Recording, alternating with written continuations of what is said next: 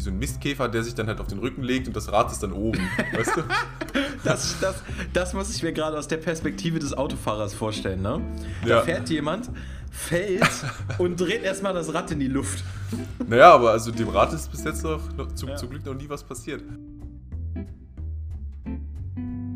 So, und damit herzlich willkommen zur elften Folge Alp durch Stress, dem Podcast zwischen Radsport und Studium mit mir, Vincent. Und mir, Philipp, hallo? Und unsere heutige Folge ist die Fortsetzung der letzten Woche deswegen heißt sie Tech Talk Teil 2.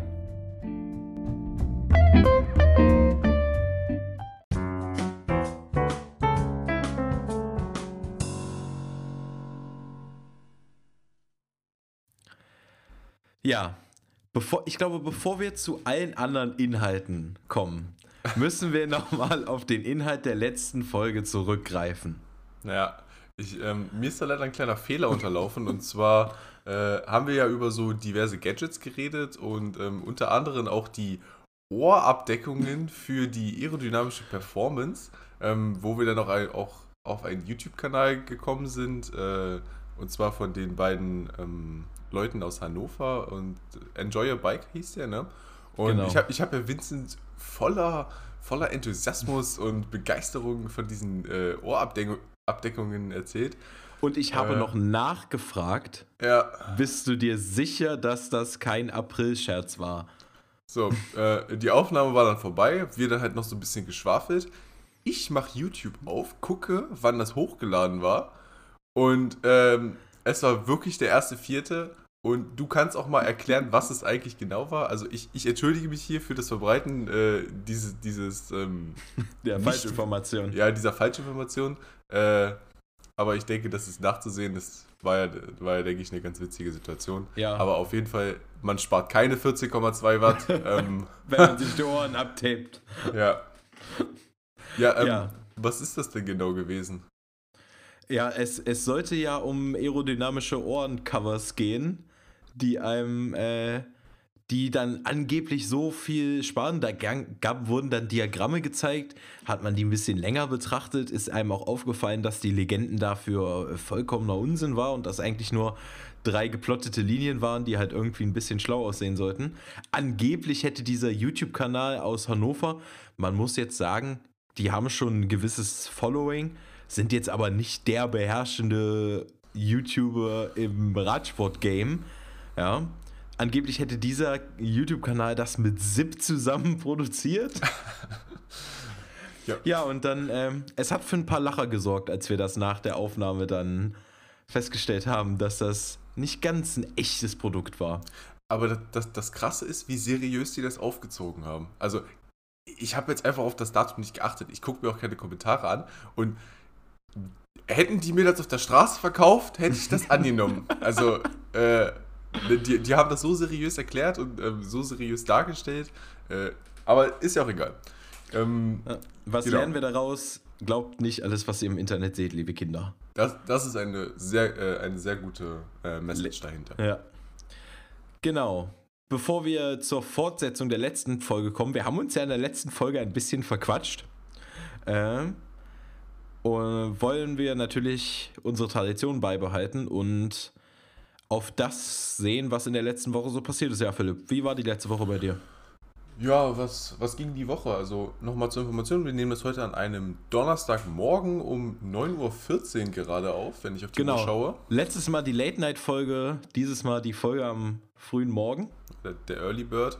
Äh, ja, also die Woche war bis jetzt sehr, sehr schön, sehr aufregend. Ähm, das Wetter spielt mit. Ich war leider, ich, also ich, ich habe es nur Montag geschafft zu fahren. Da bin ich mit einem, äh, mit, mit, mit, einem- Freund hier aus Magdeburg, sind wir eine schöne 60, 65 Kilometer Runde volles Rohr gefahren. Also es war wirklich windig und du hast in, in Magdeburg hier so Deichanlagen. Und dann sind wir da mit 33, 35 über diesen scheiß Deich geflogen, voll im Wind. Ähm, also das war eine gute, eine gute Kraft-Ausdauer-Session. Ja, und dann, also ich hatte viel mit Uni zu tun, ich hatte so ein paar Shootings, ich hatte dann, dann nicht so viel Zeit zum, zum Hm. Radfahren. Aber es geht ja hier auch um Sport und Uni und manchmal hat man halt mehr, manchmal hat man halt weniger. Eben, aber man, kommt, man muss halt immer alles irgendwie unter einen Hut bringen. Ja, aber wenn ich jetzt hier auch so rausgucke, ähm, wird es dann halt auch schon leider wieder regnerisch und grau. Äh, aber naja. Ja, zu Thema Wetter. Bis gestern war es mega schön. Ich war am Dienstag noch, also am Dienstag, ich war in Halberstadt, bin am Dienstag wieder nach Bremen gereist. So nach der Anreise noch eine schöne kleine Runde gedreht. Auch Wind ohne Ende ist hier an der Küste ja natürlich immer noch mal ein bisschen schlimmer als im Hinterland, sage ich mal, Richtung Harz. Und ja, hab dann halt einfach auch so ein bisschen, wie du gesagt hast, so den Stiefel raufgegeben im, im Rückenwind vor allen Dingen. Weil es macht, also wir müssen uns ja nichts vormachen, es macht ja Spaß, schnell zu fahren. Auf jeden Fall. Und ja, im, im Gegenwind habe ich es dann so gemanagt. Ich habe jetzt nicht voll rausgenommen, aber habe mich da auch nicht gezwungen. Dann warst du mal bei 31 und mal bei 26, 27, je nachdem, wie du gerade im Wind standest. Ja. Aber ich, also ich muss noch mal sagen, ich finde Gegenwind so krank demotivierend. Da sehe ich es mhm. auch, gerade wenn du alleine unterwegs bist, irgendwo nicht mehr den Punkt da drin, mich da noch voll reinzuwerfen. Ja. Und äh, ja, ich habe heute früh auf den Wetterbericht geschaut, weil ich dachte, ah, nimmst gleich morgens die Folge auf, gestaltest den Tag danach gleich effektiv, setz dich aufs Rad. Den ganzen Tag Regen, ich habe schon noch voll Bock. Ja. ja, aber bei uns sieht es auch nicht anders aus, ja, leider. Aber ja, mal sehen, wann ich es jetzt die Tage dann doch nochmal wieder aufs Rad schaffe. Sonst muss ich wieder den, den Reifen tauschen und ähm, mich hier wieder im Flur radsportmäßig ertüchtigen. Ähm, dadurch, dass ich das an einem, also dass wir das an einem Morgen aufnehmen und ich in einer WG wohne, ist natürlich hier ein bisschen Trubel. Deswegen, ähm, wenn man vielleicht ein, im Hintergrund immer ein Klacken oder ein äh, Glocken hört, dann ist das eine, äh, eine Tür, die in dieser schönen Altbauwohnung hier zufällt. Also da hast du das Gefühl, dass deine Tür aufgeht, weil das halt einfach wirklich so laut ist. Ja, Aber mega. Äh, ich hoffe, das stört jetzt nicht weiter und somit kommen wir jetzt zu unserem eigentlichen Thema. Ja, eine Sache wollte ich noch aus der vergangenen Woche erzählen, wenn wir ah, schon beim ja, Radsport sind. Äh. Ja, ich, ich habe meinen, zusammen mit meiner Freundin so den, den jährlichen Supply Drop an Sportnahrung heute geliefert bekommen, den wir davor die Woche bestellt hatten. Stimmt, stimmt, ja. Also, ja, so der, der Klassiker, ein schönes großes Mixpack an Gels, neues Pulver für Getränke, zwei Bars, die wir nur eigentlich gekauft haben, um über den Bestellwert für Gratis-Sachen zu bekommen. Für Gratis-Versand oder Gratis-Sachen? Nee, nee, äh, wir haben jetzt dadurch äh, noch so eine Packung, die Hydration-Tabletten, also so die Teile, die du im, im Wasser direkt auflöst, die nicht Pulver sind, sondern du nimmst einfach mhm. eine Tablette, schmeißt in die Flasche, die löst sich auf. Äh, eine Packung dazu bekommen und äh, eine SIS-Sportflasche. So eine habe ich ja schon einmal und nice. die Teile sind mega nice, weil da passen 800 Milliliter rein. Also die sind oh, richtig echt? groß. Ja. Also sie sind, ausgesch sie sind ausgeschrieben mit 800 Milliliter und meistens kriegt man sogar ein bisschen mehr rein, als auf Flaschen draufsteht. Ich muss jetzt irgendwie auch äh, mal mir größere Flaschen besorgen, weil ich fahre mit 2 0,5 und bei diesen langen Touren, da dann gehst du nur, krachen damit. Also das ist halt wirklich, wirklich nicht so optimal, wenn ich dann halt nur insgesamt einen Liter dabei habe. Ja.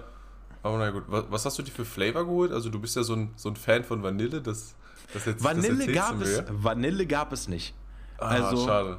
Das ist richtig schade, denn falls es das irgendwann mal wieder zu bestellen gibt, ich erzähle es allen Menschen auf diesem Planeten, Vanille ist das beste Flavor bei Science and Sport, das es gibt. Denn dann schmecken diese Gels eins zu eins wie Vanillepudding.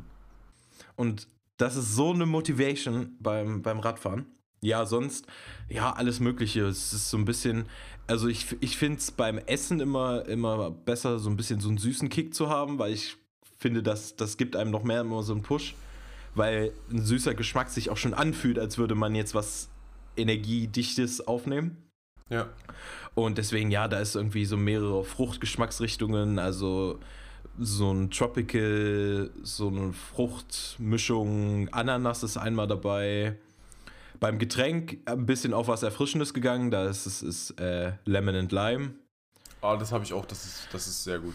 So die Klassiker halt mitgenommen. Ja. ja. Cool. Ähm, genau. Noch wir was wollten. Nee, warte, Ja. noch was, bevor wir in das Thema einsteigen. Das habe ich letzte Woche schon vergessen. Das tut mir auch sehr leid. Ich habe eine Frage, Frage bekommen. Leider keine Sprachnachricht, aber. Äh, Nein, also nicht, also es ist natürlich schön, wenn man uns eine Sprachnachricht schickt, aber es ist Genau. natürlich vollkommen okay, wenn man Genau. uns eine Frage als Text schickt. Wir sind mit allem vollkommenst zufrieden. Ja. Und genau, das ist ja praktisch schon unser Einstieg ins Thema, denn unser Hauptthema heute ist ja Sachen ansprechen, die wir letzte Woche nicht geschafft haben, weil wir zu viel erzählt haben. Und diese Frage ist ja eine der Sachen. Genau, Mhm. Genau. du hast eine Äh, Frage erhalten.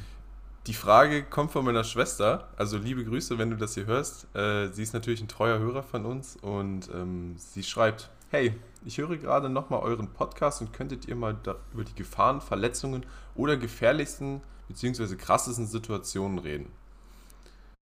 Ja.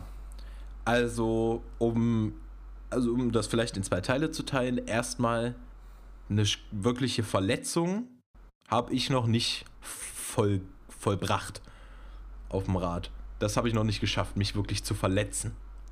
Sei, sei froh. Ja, ist es bei dir, eh, müsste es ähnlich sein oder habe ich irgendwas Naja, vergessen? ähm, also beim Rennradfahren habe ich mich ernsthaft noch nicht verletzt. Ja, also ich, ich spreche jetzt auch übers Ja. Rennradfahren. Genau, aber vom Fahr ich habe schon einen Fahrradunfall gehabt, ja. Der war auch Ja.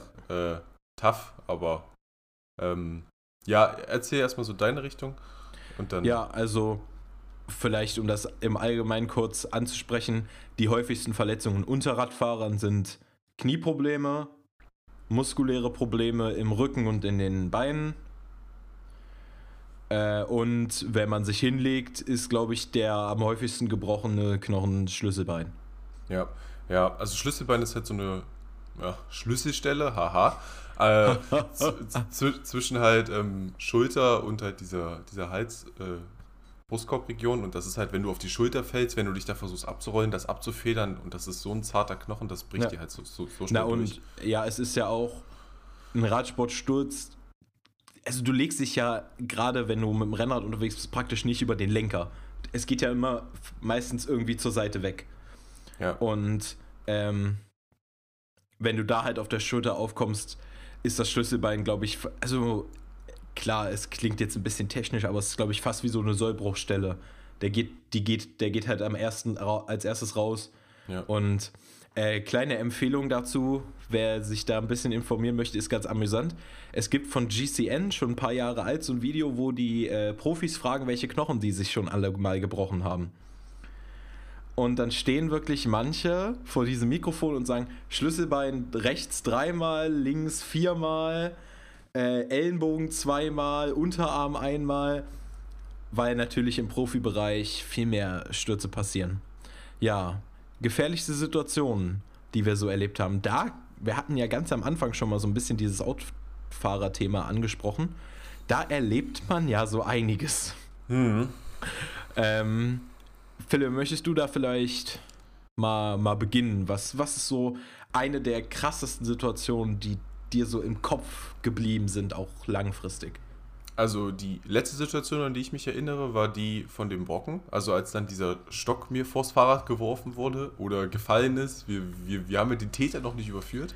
Es Ähm, gilt die Unschuldsvermutung. Genau. Aber das, das ist dann halt schon so ein krasser Schreckmoment, wobei man dann halt, wie gesagt, bei einer Abfahrt sehr konzentriert ist und das war dann halt auch, äh, das ist ja zum Glück gut gegangen. Ähm, hätte aber auch anders gehen können. Äh, ja, krasse Situation. Dir wird halt, also Vorfahrt nehmen, irgendwie dich von einem äh, Fa- Autofahrer abschneiden lassen, das wird halt so ein bisschen zur Normalität, da gewöhnt man sich halt so ein bisschen dran. Ich denke, so dieses krasseste, einschneidende äh, Erlebnis war dann halt wirklich mein, mein Radunfall, als ich kleiner war. Das, das kann ich gleich ein bisschen ausführen. Ähm, aber sonst, also ich habe mich mit meinem, mit meinem Rennrad schon oft gelegt, mit, dem, mit meinem jetzigen noch zum Glück noch nicht. Ich bin einmal mit dem Vorderrad in den Schienen stecken geblieben. Und, also äh, in, in Straßenbahnschienen. Genau. Und ich mache es dann halt immer so, ich möchte nicht, dass mein Fahrrad Schaden, Schaden äh, leidet, deswegen rolle ich mich dann immer so ein bisschen auf meinen Rücken. Also wie so ein, wie so ein Mistkäfer, der sich dann halt auf den Rücken legt und das Rad ist dann oben. weißt du? Das, das, das muss ich mir gerade aus der Perspektive des Autofahrers vorstellen, ne? Da Ja. fährt jemand, fällt und dreht erstmal das Rad in die Luft. Naja, aber also dem Rad ist bis jetzt noch, noch zum, Ja. zum Glück noch nie was passiert. Ähm, ja, dann hatte ich halt schon mal die Situation, dass ich beim, beim Anfahren an der Ampel mich nicht einklippen konnte und dann umgefallen bin. Äh, Klassiker. Das, ja, das so halt normale Sachen. Ähm, Ja. Dann einmal bin ich über so einen, äh, über den Elberadweg gefahren und man hat im Elberadweg leider den ein oder anderen Baum neben der Straße und wenn man da halt äh, über den Weg fährt, dann hat man es auch gut und gerne, dass dann halt eine Wurzel sich durch den Weg zieht. Und ich hatte nur eine, eine Hand an dem Lenker und da sieht man mal, wie schnell das äh, wieder gefährlich werden kann. Und wenn du über so ein Ding fährst und das mit dem Unterarm nicht richtig abfedern kannst und nicht halten kannst, dann verdreht sich das Vorderrad und du legst dich auch hin. Äh, dann wieder die Maikäfertechnik, äh, Mistkäfertechnik. ja, es ist, es ist auch nichts weiter passiert. Ich bin mit dem Schrecken davon gekommen, aber so schnell kann es gehen. Ja, gefährliche Situationen können immer passieren, können immer wieder kommen. Ähm, deswegen Fahrskill, Erfahrung, vorsichtig, nachsichtig, Ja. Radwege fahren, wenn sie gibt. Das ist ja das größte Problem meistens, dass es sie gibt. Genau. Ja, Äh, soll, ich, soll ich von dieser, von dieser Story erzählen? Oder? ähm, meine zwei Situationen sind, glaube ich, nicht so, nicht so einschneidend wie dein Unfall. Deswegen würde ich die vielleicht schnell erzählen und dann nehmen wir uns einen Moment mehr Zeit, um über den Unfall zu sprechen. Ja. Äh, ist, ich habe wirklich zwei Situationen, die mir noch sehr, sehr lebhaft im, im Gedächtnis geblieben sind, weil ich da direkt in der Situation danach gedacht habe, boah, das war jetzt echt knapp. So, also das hätte richtig böse enden können. Einmal war ich auf einer Landstraße unterwegs und man hat es ja öfter, das hat Gründe für Wasserabfluss und sowas, dass die, die Landstraßen gegenüber den Feldern rechts und links so ein, zwei Meter höher gesetzt sind und dann es eine Böschung runtergeht. Ne? Mhm, okay. Und äh, ich war da unterwegs, äh, ganz normale Landstraße, freie Sicht, normale Sichtverhältnisse. Es war ja, Nachmittag, also es war jetzt keine tiefstehende Sonne, irgendwas. Ähm, ja, da auf der Straße ist auch 100, also keine Geschwindigkeitsbegrenzung. Ja. Radweg existierte nicht. Ich bin ganz ordentlich rechts an der Straße gefahren. So dann, man hört natürlich, wenn von hinten ein Auto kommt und zieht dann immer noch mal ein Stück weiter an den Rand ran. Das sind, glaube ich, so Reflexe, die man einfach ausbildet. Und dann überholte mich jemand. Das war so ein äh, so ein grauer Van, also so ein, so ein Familienkombi Ja. mit, mit einem Anhänger dran. Aber der hat irgendwie vergessen, dass er einen Anhänger dran hat. Ich weiß nicht. Also, ich kann es nicht genau sagen. Aber, also erstmal natürlich, wie gefühlt jeder Zweite, mit ungefähr 5 cm seitlichem Abstand überholt. Und dann noch so knapp wieder reingezogen, dass dieser Anhänger mich wirklich fast noch zur Seite von der Straße runtergeschmissen hätte. Und der Anhänger hatte einen Sticker drauf für eine Geschwindigkeitsbegrenzung von 80. Die ist der auf jeden Fall nicht gefahren. Also das waren auf jeden Fall mehr. Und wenn's dich, wenn dich da einer mit 95, 100 mit seinem Anhänger von der Straße kegelt, ich glaube, das geht schon äh, richtig böse aus. Ja. Deswegen, also das war richtig, richtig knapp. Und äh, eine zweite Situation, das ist eine etwas komisch einzusehende Verkehrslage. Das ist äh, für Menschen aus Halberstadt hinterm Keko. Da läuft ja diese etwas S-förmige Straße lang. Hm, Und- ich weiß nicht, welche du meinst, ja. Äh, dann kommt, äh, da gehen mehrere Straßen dann von der Seite ran. Das ist die Minna-Bollmann-Straße. Ja, glaube ich. Ich bin mit Ja. Straßennamen echt, Nee, echt ich, schlecht, muss ich sagen. witzigerweise kenne ich die. Okay. Und da gab es dann mal eine Veränderung, das wurde umges- umbeschildert in eine 30-Zone, in der dann rechts vor links galt. Mhm, Ja. Okay. Und ich fuhr da. Radweg natürlich existiert nicht. Ja. Und aus der Bismarckstraße ist das, glaube ich, äh, kam dann jemand raus. Also die Straße steht praktisch fast im 90-Grad-Winkel auf die Straße, auf der ich fuhr, für Leute, die jetzt auch die, die Gegebenheiten da nicht kennen. Aber er mündet dann in so eine halbe Kurve. Also es ist jetzt keine scharfe Kurve, aber man fährt halt in eine Kurve rein und ich fahr, bin auch eine Kurve gefahren an der Stelle, wo die Person dann da auf die Straße fuhr. So. Und also entweder hat, ist jetzt kein Klischee, aber es war an dem Tag so diese Dame, die dieses Fahrzeug fuhr, mich komplett nicht gesehen, komplett ignoriert oder hat einfach ein falsches Bild davon, wie Radfahrer funktionieren. Hm. Denn ich fuhr, sie, ich hätte, hatte Vorfahrt, ich kam von ihrer Sicht aus von rechts, ja, fuhr, sie zog trotzdem auf die Straße drauf, ich war mehrere Sekunden, also bestimmt 10, 15 Sekunden lang, neben ihrem, ihrer hinteren Seitenscheibe. Und okay. wäre da nicht noch so äh, diese, sag ich mal, 20, 30 Zentimeter Gosse gewesen für einen Wasserablauf, die man ja oft hat am Rand von Straßen. Hätte die mich gegen die Bordsteinkante gehauen, mir wahrscheinlich schön beide Laufräder zersemmelt. Ja, du wärst ja dann rumgekippt. Ich, mich, ja, mich rumgelegt und äh, die wäre weitergefahren. Die hat das gar nicht mitbekommen. Ich habe wirklich äh, gegen ihre Scheibe geklopft. Während des Fahrens? Während des Fahrens. Ja, ich hatte keinen anderen Ausweg. Ich habe da mal zweimal ja. gegengeguckt. Dann hat ja. die, hat die, dann war alles, also ihre einzige Reaktion war eigentlich aufs Gas zu treten und wieder ein Stück vorzufahren. Lustigerweise stand da in dem Moment ein Fußgänger und schüttete noch so die Hand vorm Gesicht, weil selbst er realisiert hat, also wie blind kann man denn fahren? Hm. Aber ja, krass, ja. Manche Leute, also ich frage mich, ob das wirklich einfach fehlende, so, fehlende Sensibilisierung ist dafür, dass Radfahrer auf den Straßen sind.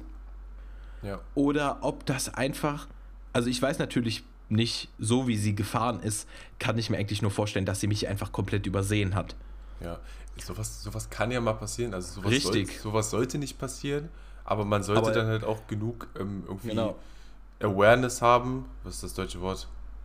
Aufmerksamkeit. Aufmer Aufmerksamkeit, dass man dann halt irgendwann diese Person bemerkt, wenn man sie nicht ja. im ersten Moment sieht, weißt du? Also, klar, Autos werden von Menschen gefahren und Menschen machen Fehler. Es passiert halt. Aber ja, es, es gerade bei solchen Situationen steht, glaube ich, einfach so eine, so eine Gewohnheit dahinter, die einfach zeigt, dass Leute, glaube ich, zu wenig gerade in so, so kleineren Regionen, wo jetzt nicht wie in den Großstädten viele, viele Radfahrer auch unterwegs sind, mhm. sondern wo es wirklich mal eine, eine sporadische Sache ist, dass Leute teilweise, glaube ich, wirklich ein bisschen zu wenig sensibilisiert dafür sind, was Radfahrer, also wo Radfahrer unterwegs sind und was auch, glaube ich, echt unterschätzt wird, was für Schäden Autos für Radfahrer anrichten können und äh, was glaube ich immer wieder vergessen wird, dass Radfahrer gleichberechtigt mit Autos sind auf der Straße. Ja. Also es geht da nicht das Recht des Stärkeren. Aber an den beiden Situationen ist glücklicherweise nichts passiert. Wir kommen äh, zu deiner Geschichte von deinem Radunfall, wo ja leider was passiert ist. Ja, also äh, das Ganze ist schon ein paar Jahre her. Ähm, aber ich kann mich halt noch gut daran erinnern, weil es halt wirklich ein, ein, relativ krasses Ereignis war. Und zwar, wir schreiben das Jahr, keine Ahnung, 2010, 2012, Männertag. Und ich bin damals mit meiner Familie eine Runde gefahren. Wie man das ja am Herrentag gerne so genau. macht. Da setzt also, man sich ja gerne aufs Fahrrad und fährt mal eine Runde durch die Gegend. Mit Freunden und äh, die hatten so einen, äh, die hatten so einen kleinen Wohnwagen und mein ähm, mein Vater war halt sehr Rennrad begeistert und hatte auch eins und der ist mit seinem Freund halt dann immer Rennrad gefahren und die sind halt auch so immer ein paar Mal zu Events gefahren. Die hatten halt so einen, so einen kleinen, wirklich so einen, so einen Mini-Wohnwagen, wo die dann halt die ganzen Räder immer nur reingeschmissen haben. Hm. Weißt du, halt so ein, so, ein, so, ein, so ein Transporter. So, damit sind wir dann halt irgendwie Richtung Burg Falkenstein und dann sind wir da hochgefahren. Äh, war auch alles fein, war alles super, das Wetter war toll, aber in diesen Auffahrten und Abfahrten hast du halt immer so schattige, schattige Regionen, weißt du, wenn die, wenn die Bäume halt so groß verhangen sind, dann hast du halt das Problem, dass die Straße dann vielleicht, auch wenn es noch relativ früh ist, das war es ja auch, äh, von diesem Tau, von diesem Raureif ist es halt, die Straße ist feucht, Äh, es ist kalt da drin, es ist dunkel, deswegen trocknet es halt auch nicht, nicht Ja. richtig. Du hast Laub zu der Jahreszeit noch ein bisschen. Du hast Schotter, halt so Kies, irgendwelche andere Verschmutzungen auf der Fahrbahn. Genau, und es ging dann in die Abfahrt und ich hatte zu dem Zeitpunkt ein Mountainbike und ich glaube, irgendwas war mit meiner Vorderbremse. Die hat irgendwie nicht richtig gegriffen, ich weiß nicht wieso. Und ähm, das wusste ich aber. Und ich habe dann oben die, äh, die Anweisung bekommen, ja, fahr hier Henry, so hieß der Freund von meinem Vater, fahr Henry die ganze Zeit hinterher. Ähm, und dann habe ich das halt gemacht. Äh, ich habe halt bloß leider nicht die Strecke gekannt. Ich kannte die Kurven nicht und dann bin ich. In dem Alter ist man ja jetzt auch noch Ja. nicht so der versierteste Abfahrer. Des, deswegen. Ähm, und dann bin ich halt da hinterhergefahren und es war eine Linkskurve. Eine relativ schwer einsehbare Linkskurve, die sich immer stärker zuzieht, weißt du? Also die fängt leicht an Ja. und dann auf einmal wird sie immer steiler. Genau, so eine Kurven, wo man auch äh, echt nochmal nachziehen muss, sonst kriegt man die Kurve nicht. Ja, und ich bin dann halt einfach, ich war zu schnell. Ich hatte das, ich hatte das Gefühl für die Geschwindigkeit nicht. Ich weiß nicht, 30, 40 km/h vielleicht. Also ich war wirklich, denke nicht langsam. Und ähm, will dann mein Rad rumziehen. Ich konnte irgendwie nicht richtig bremsen. Vielleicht war ich in der Situation noch so ein bisschen äh, versteift dann, halt so ein bisschen Unwissenheit, Schockmoment, keine Ahnung. Und dann ist mein Rad weggerutscht. Und ich bin auf meine Schulter so, sowie auf meinen linken Ellbogen gefallen. Äh, Also so, so ganz typisch, du stehst schräg in der Kurve, das Rad geht dir weg und du knallst voll auf die Seite runter. Genau. Und äh, ich hatte einen Helm auf, alles easy. Also das, das, das war kein Problem. Ähm, es war halt nur dieser Schockmoment. Ich bin dann halt auch wirklich noch weiter geschlittert und rechts ging es dann halt auch in diesen... Halt In die Böschung. In, die, in diese Böschung, in diesen Abgrund da. Äh, ja, mein, mein Rad hat es komplett zerlegt. Ich, ich lag dann da äh, völlig perplex, wusste gar nicht, was Phase ist. Ähm, genau, und dann, dann sind meine Eltern irgendwann gekommen, die, die waren ja hinter mir. Und äh, meine Mama hat dann schon halt schon gesehen, ja, okay, da, da stimmt irgendwie was nicht. Und ähm, dann habe ich so an, an mir so runtergeguckt, dachte mir ja, ist noch alles dran. Aber ähm, ich habe dann relativ schnell realisiert, dass mein Arm so ein bisschen so ein bisschen runterhing, weißt du? Also mein linker Hm. Arm, mein linker Ellbogen hat sich dann irgendwie so ein bisschen komisch angefühlt. Also es war so irgendwie Die, so ein bisschen die bisschen Seite, wo du draufgefallen bist, ne? Genau, die, äh, wie gesagt, der, der linke Ellbogen. Und äh, ich habe das im ersten Moment gar nicht realisiert, aber meine Mom wusste dann relativ schnell, was Phase ist. Und äh, dementsprechend haben wir dann halt auch gehandelt. Ähm, ich war noch voll in diesem Schockzustand, total, total bleich. Äh, und dann sind wir halt ähm, ins Krankenhaus gefahren. Ja, Männertag, da ist natürlich immer viel Trubel. Und wir hatten zum Glück den, den, den Vorteil, dass wir vor den ganzen Schnapsleichen einge, eingetroffen sind. Also Und- der Unfall ist noch so früh passiert, dass nicht die Ja. ganzen, die sich dann im, im kompletten Delirium irgendwie welche Verletzungen zuziehen, die waren noch nicht da. Nee, nee, alles gut. Und äh, die, die Schwestern waren dann halt auch dementsprechend noch freundlich und nett und haben mich dann halt auch direkt durchgewunken. Ja, dann, dann ging es zum Röntgen und äh, meine Mutter war total fassungslos, als sie das Röntgenbild gesehen hat. Äh, das komplette Ellbogengelenk war zertrümmert, also nicht gebrochen. Bei einem, bei einem Gelenk ist es ja immer noch was anderes. Ähm, unfassbar viele kleine Teile und dann war halt klar, ja, direkt OP. Äh, dann ging es in den OP und ich weiß halt nur noch, wie ich dann aufgewacht bin und irgendein Cartoon lief. Da kann ich mich, da kann ich mich noch dran erinnern. Und dann hatte ich halt wirklich einen, einen Voll, Vollgips. Ich hatte zwei Drähte durch mein, durch mein Gelenk. Ja, ich habe auch noch die Narben von den, von den Sachen. Und äh, krass ähm, ist dann noch gewesen, dass ich lange Zeit dann Probleme hatte, so Berge hinunterzufahren, schnell Rad zu fahren und halt auch ein Rad richtig zu, zu bewegen. Ähm, das ist da, denke ich, noch so ein psychologisches Ja, Ding gewesen. klar, das sind ja, das sind ja so Situationen, also die vergisst man ja auch nicht, gerade wenn man da so eine schwere Verletzung bei rausholt.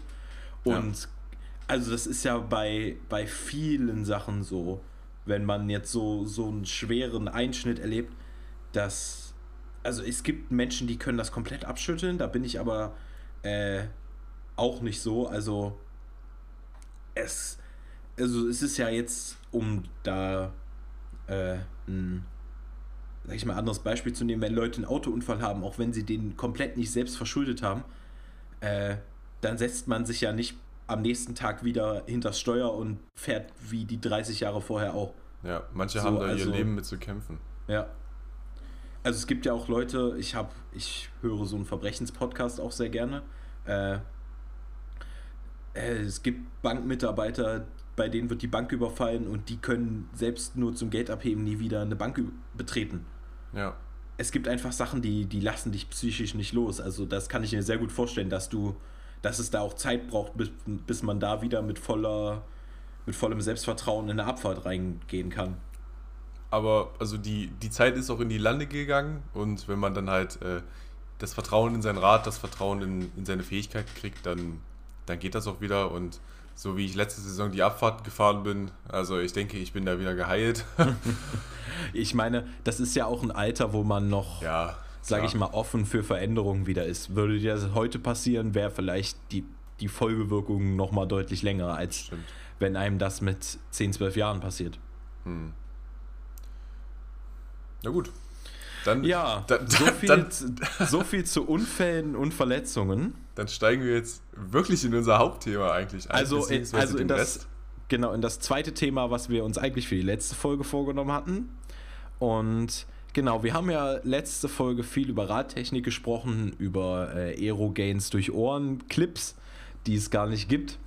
Und also vieles, aber wir betrachten das ja immer aus der Konsumentenperspektive, vom, also vom normalen Wald- und Wiesenradsportler aus. Ja. Aber es gibt natürlich eine äh, etwas privilegiertere Gruppe auf zwei Rädern, das sind die Menschen, die das beruflich machen, die Radprofis. Und deren Räder sind auch anders als äh, unsere.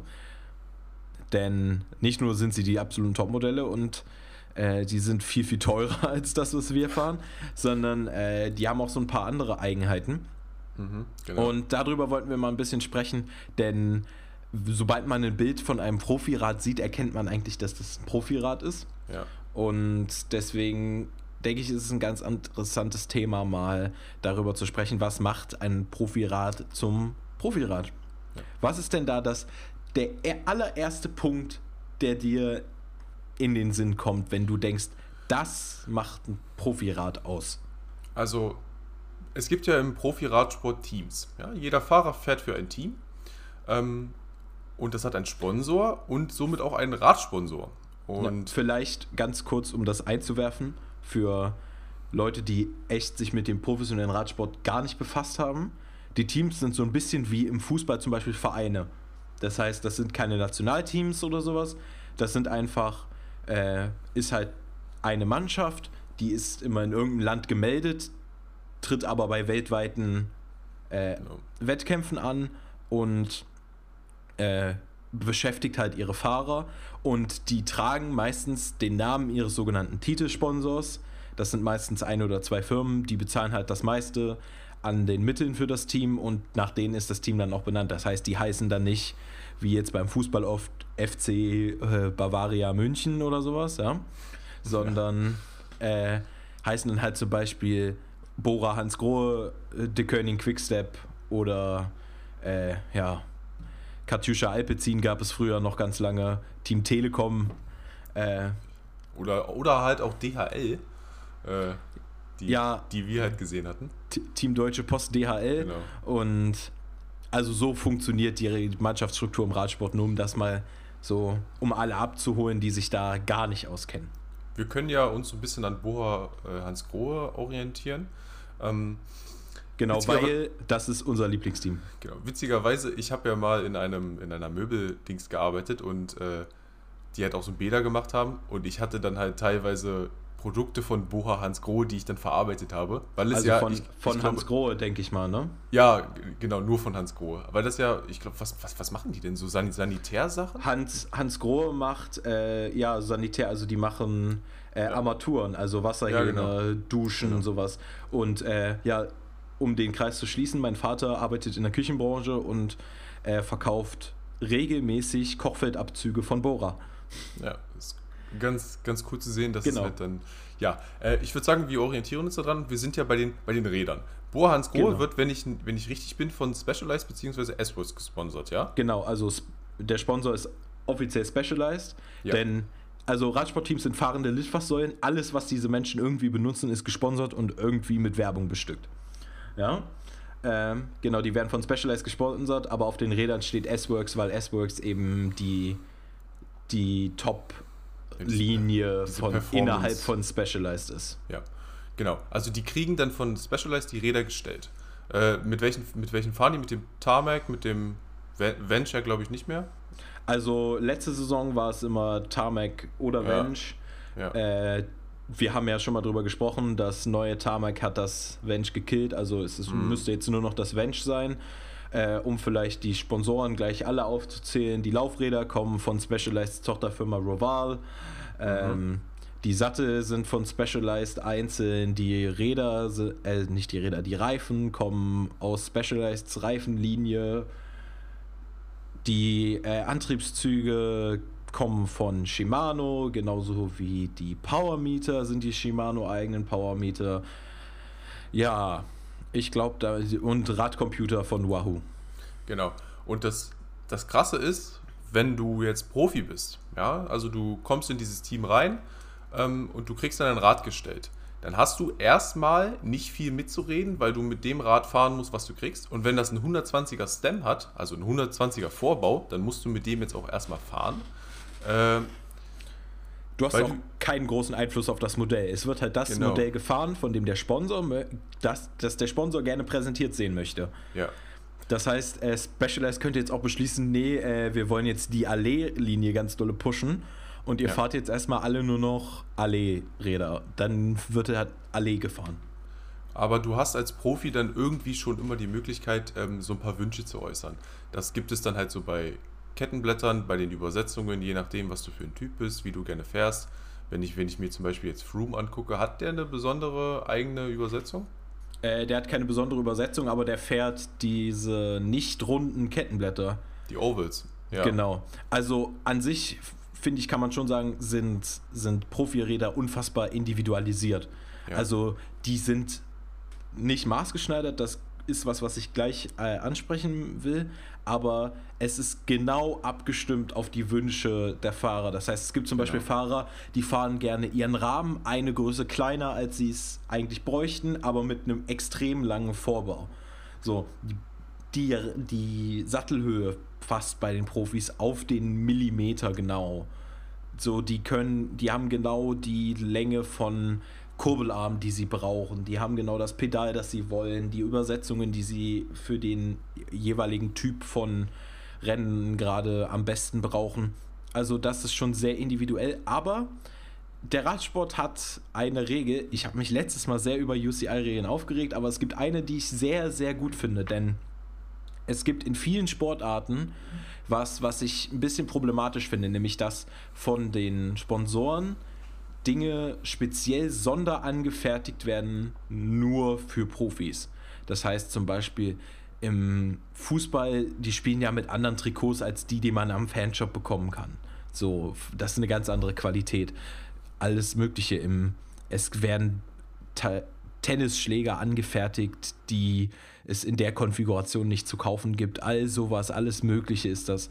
Der Radsport hat aber eine Regel, die gibt es auch schon extrem lange und die besagt, dass alles, was im Wettkampf verwendet wird, an, an Bauteilen, Technik, muss innerhalb einer bestimmten Zeitspanne, ich habe die jetzt nicht genau im Kopf, also es kann ein bisschen verzögert sein, aber die muss irgendwann für jedermann käuflich verfügbar sein. Das heißt, ähm, es ist zum Beispiel nicht erlaubt, dass äh, jetzt einfach ein Team am Anfang der Saison jeden seiner Fahrer einmal genau ausmisst, die Daten zum Hersteller schickt und ein paar Wochen später kommen äh, 22 oder wie viele Fahrer das Team eben hat, ähm, äh, maßgeschneiderte, genau millimetergenau angepasste Rahmen rübergesägt. Das geht eben nicht. Profis können nur Rahmengrößen fahren, die es auch so auf dem Markt gibt. Deswegen, es werden, bei manchen Sachen wird so ein bisschen weggeschaut, denn es gibt zum Beispiel Vorbauten, die im Profibereich unterwegs sind, die man jetzt so auf den Ladentischen nicht so viel findet. Wie gesagt, zum Beispiel so ein 120er, aber ja. Ja, 120er, es gibt 140er Vorbauten im Profifeld teilweise. Da passt dann Und, auch sogar schon so eine ganze Karte drauf von der, von der Etappe. Richtig. Also sowas, ja. Ähm, eine Sache, die äh, für mich noch Profi-Bikes ausmachen, die sind immer unheimlich, unfassbar sauber. Denn ja. diese Profi-Räder werden jeden Tag nach jeder Fahrt vom Team gereinigt, damit sie wieder gut aussehen. Da gibt es ja so richtig Gurus, die das machen. Richtig. Und ähm, ja, was macht's noch aus? Äh, so eine Anbauten, wie wir sie kennen. Man hat mal eine Satteltasche, Manche Leute haben äh, eine Pumpe, die sie direkt am, am Rahmen fest haben. Äh, sowas alles. Äh, das gibt's bei den Profis nicht. Da gibt es keine satte Tasche, nix.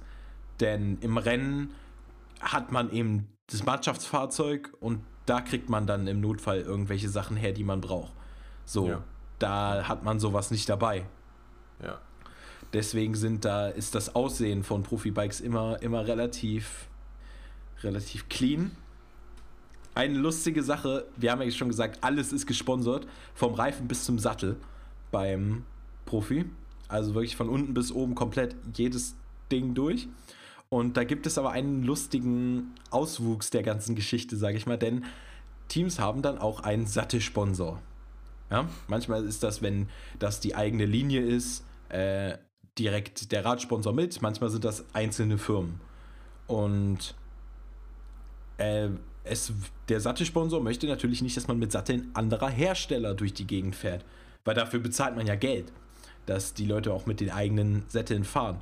Nun ist es, glaube ich, für jeden klar, es ist sehr individuell, welcher Sattel zu einem passt. Und es gibt auch Leute, die haben einmal ihr Sattelmodell gefunden und die schwören darauf und die benutzen das immer, immer weiter. Nun kann es natürlich zu der problematischen Situation kommen, man findet das perfekte Sattelmodell ja. und dann wechselt man das Team. Und die haben jetzt einen anderen Sponsor. Das ist doof. Und deswegen sieht man immer mal wieder im Profifeld Sättel, wo mit Sandpapier ganz filigran jedes einzelne Logo abgerieben wurde oder noch so ein schöner Streifen schwarzes Tape über jedem Logo klebt, was man irgendwo finden könnte, hm. damit äh, nicht auffällt, dass man mit einem Sattel eines anderen Herstellers unterwegs ist.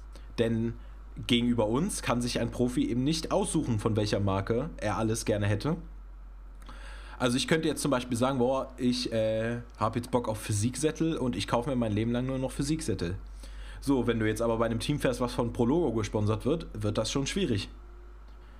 Und genauso ist das bei Reifen, bei Schaltungen, also es kann ein Profi jetzt auch nicht sagen, äh, wenn er zu, beim Team ist, was äh, Shimano-Teile fährt und davon gesponsert wird, kann der jetzt auch nicht sagen, oh, ich bin bisher mein Leben lang Campagnolo-Schaltungen gefahren und habe dann nur noch Lust auf Campagnolo. Das gibt's halt nicht. Ja, was, was macht Profi-Bikes noch so aus? Ich glaube, es ist alles auch sehr, sehr optimiert. Das heißt, an Profirädern ist jedes einzelne Bauteil, was man findet, absolut top of the line. Ja. Also, da fährt keiner mit einer Ultegra-Schaltung. Wäre ja auch ja? ein Ding. Aber, ja, nee, also. Quatsch. Ich meine, wenn man halt die, die Top of the Range Parts hat, warum sollte man die dann halt nicht benutzen so? Richtig, also klar, die Sponsoren wollen auch immer das Beste vom Besten präsentieren. Ja. Und die Profis sind auch immer so ein bisschen so der Versuchsraum für das, was es dann später mal für Hinz und Kunz geben soll. Ganz lustig, immer so in der ersten Saisonhälfte kann man, wenn man die Profibikes ganz genau ausspioniert, dann äh, immer schon mal sehen, wie die Modelle, die dann im Sommer vorgestellt werden, so aussehen sollen, weil die oft bei den Profiteams schon früher ankommen. Also es gibt regelmäßig, dass dann, äh, wenn zum Beispiel ein, ein Team, ein, kein Team, ein Hersteller möchte im Laufe der Tour de France ein neues Modell vorstellen. Dann stattet er natürlich alle Mannschaften, die davon gesponsert werden, schon zu Beginn der Tour de France spätestens mit diesen Rädern aus. Das heißt, die wachsamen Augen der Radsportpresse beobachten dann jeden Rahmen ganz genau, um jetzt schon vielleicht zu sehen, oh, wo könnte es da neue Modelle geben? Also Pro, Profis haben schon teilweise Sachen, die es noch nicht auf dem Markt gibt, aber irgendwann müssen sie da halt hinkommen. Wie, wie nennt man das bei Autos, wenn die so ver, äh, versteckt werden? Ähm, R-König. R-König, genau. Genau, man, wenn die noch mit, wenn die noch so foliert werden, dass man beim Fotografieren nicht die Kanten erkennen kann mm, und sowas. Genau, genau, genau. Und ja, eine Sache, die sich aus dem Profisport immer mehr zurückzieht, die aber früher der absolute Standard war, äh, sind Schlauchreifen. Also Tubulars nennt man das auf, auf Englisch. Ja. Das heißt, der Schlauch ist in den Reifen komplett eingenäht und der Reifen ist auf das Laufrad aufgeklebt. Das Jetzt, war ja. das, das war der absolute Goldstandard im Profisport für lange, lange Jahre. Du wechselst ja, wenn du eine Panne hast, sowieso gleich das ganze Rad. Richtig, da wird ja direkt das Laufrad gewechselt, da muss man auch nicht sich Gedanken über den Schlauch machen. Und diese Schlauchreifen hätten dann angeblich wohl weniger, ein bisschen weniger Rollwiderstand und wären ein bisschen leichter. Es ist halt ein Heidenaufwand, die zu wechseln. Hm. Und ja, es gibt tatsächlich so, so Stück für Stück immer mehr Teams, die auch auf äh, jetzt auf Tubeless-Reifen umsteigen. Oder teilweise sind auch einfach die, die normalen Drahtreifenmodelle, also wo man einfach einen Reifen und einen Schlauch hat, mittlerweile auch in der technischen Entwicklung so gut geworden, dass es einfach den, den Mehraufwand für einen Schlauchreifen nicht mehr wert ist. Ja. ja. Hast du das mit dem Tubeless angesprochen? Ja, ne? Genau, das, dass es jetzt immer mehr Teams gibt, die auf, auf das, Tubeless wechseln. Das Coole daran ist ja, wenn du eine Panne hast, dadurch, dass ja in diesem Reifen so eine weiße Flüssigkeit, ich weiß genau, nicht, was so, das eine, so ein Dichtmittel ist. ist ne? Genau. Wenn du eine Panne hast, dann kann es sein, dass die Masse, wenn es nur eine kleine ist, das Loch gleich wieder verschließt. Das ist halt. Ja. Das, das ist ja cool. eine der eine der Ideen dabei. Ja. Ja, Custom Paint Shops, also halt so äh, für die ganzen Etappenführer und Gewinner gibt es dann halt manchmal Räder, die halt so eine eigene Lackierung kriegen, was auch genau. richtig cool aussieht. Und auch einfach manche Fahrer oder zum Beispiel Julia Alaphilippe hat jetzt als amtierender Weltmeister ein besonders lackiertes Specialized Tarmac. Zur Tour de France hat praktisch jeder Radhersteller ein gelbes Fahrrad in der, Hinter in der, in der Hinterhand. Ja, das ist bei Profis auch teilweise, es ist auch wirklich schön, Peter Sagan fährt seit Jahren nur noch äh, eigene Farbausstattungen. Hm. Es gibt da schon wirklich schicke Sachen. Aber wir haben es schon wieder geschafft, viel zu lang zu reden. Ich sehe es, es ist unfassbar. Also so 45 Minuten, die, die gehen weg wie nix. Die gehen wirklich weg wie nix. Also. Ich hoffe, es war äh, unterhaltsam. Und bei ja. euch ist Und es ein wenig informativ. Naja, ah, ist das. das ist jetzt eine andere Frage, ne? Ja, aber genau. Wir müssen leider schon wieder Schluss machen. Wenn ihr uns irgendwas zu dieser oder irgendeiner anderen Folge mitteilen wollt, wenn ihr selber eine Frage habt, über die wir mal sprechen wollen, irgendein Thema, das euch brennend heiß interessiert, schickt uns eine Sprachnachricht oder schreibt uns auf Instagram. Die Instagram-Accountnamen oder den Link direkt, um eine Sprachnachricht zu hinterlassen, findet ihr in der Folgenbeschreibung, egal wo ihr diese Folge hört. Äh, genau. Auch Feedback ist da immer gern gesehen, wenn ihr irgendwas gerne geändert haben wollt an, unseren, an unserem Podcast. Dann sonst hoffe ich, dass wir uns auch nächsten Samstag um 12 Uhr, also unsere Folgen erscheinen immer samstags um 12 Uhr, äh, wieder hören.